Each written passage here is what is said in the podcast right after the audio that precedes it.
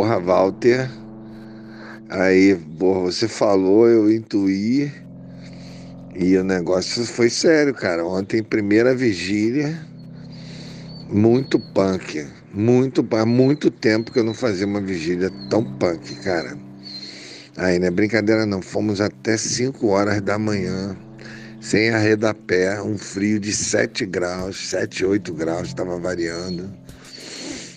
Porra, gelado. Todo mundo em pé, tinha que ficar em pé o tempo todo. Se sentasse, congelava, meu amigo.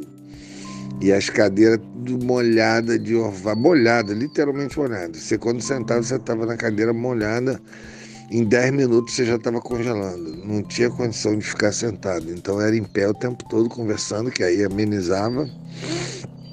Mas punk, cara, punk aí. Tivemos um, pelo menos os dois avistamentos assim. É, que não tinha explicação. Teve um que eu nunca tive em toda a minha vida, maravilhoso, assim, é, maravilhoso pela, pela dinâmica dele, pela complexidade, mas, mas a gente não teve uma visão deslumbrante, mas foi maravilhoso pela complexidade. Só para você ter ideia, um objeto 90 graus em cima da nossa cabeça. É, mas assim, a nível do, do, da estratosfera a nível de, de onde passam os satélites.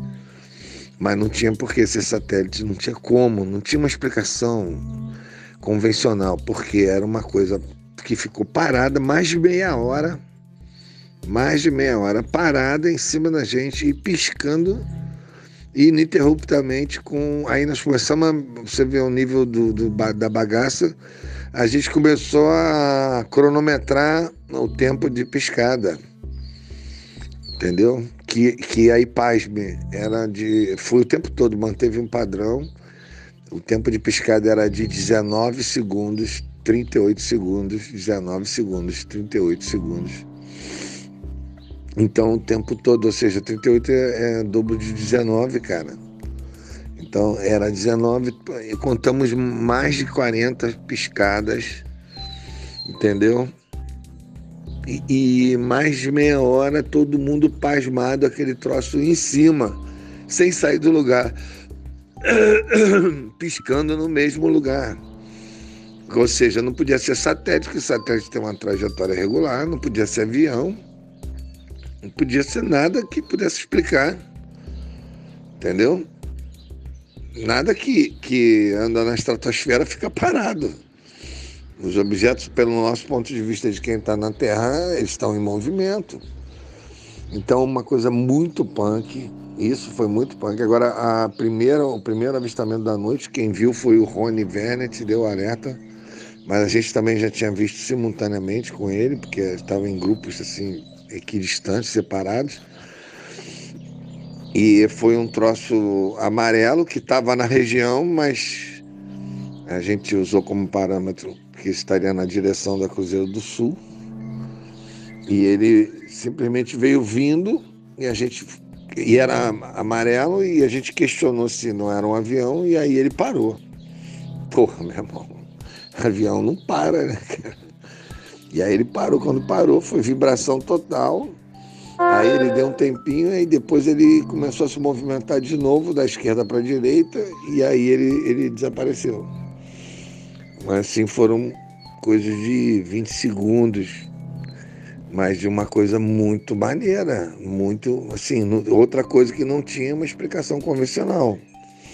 Detalhe, não tinha como ter entrado atrás de nada. Céu estreladaço. Você via o rabo da galáxia, o céu puro, limpo, estreladaço. Não tinha nem névoa, não tinha nada. Muito fantástico. E uma outra que essa foi punk, ninguém entendeu nada, porque tinha muito asteroide entrando, foi um espetáculo. A gente assistiu um espetáculo de asteroide vindo de todos os lados e, e com intervalos pequenos, não demorava muito, já vinha outro e outro, e cada um mais lindo que o outro. E no meio dessa história, meu irmão, passou uns grandes, que, daqueles que você fica na dúvida. E no meio disso, cara, veio um com uma trajetória estranha, porque ela, ele veio da trajetória do horizonte para cima. E ele era muito grande e ele era branco. Não tinha aquela característica meio avermelhada do rabo.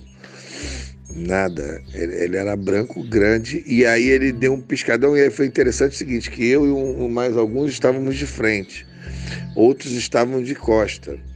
Os que estavam de frente para a cena viram, como eu vi, um troço enorme, grande, branco, rasgando assim, é, é, o céu de, de baixo para do horizonte para cima, na vertical, e é, quem estava quem estava de frente para nós e, de costas para a cena viu porque o troço antes de desaparecer deu um piscadão e esse piscadão refletiu em nós, cara. E, e os caras que não viram porque estavam de costa viram a, a piscada em nós, nos outros que estavam de frente. Então foi, cara, foi punk demais. Foi punk demais. Oh, e fora dezenas de falsos positivos, dezenas de asteroides para lá e para cá. Foi uma noite incrível. Nós ficamos até 5 horas da manhã. Os caras são muito pé quentes.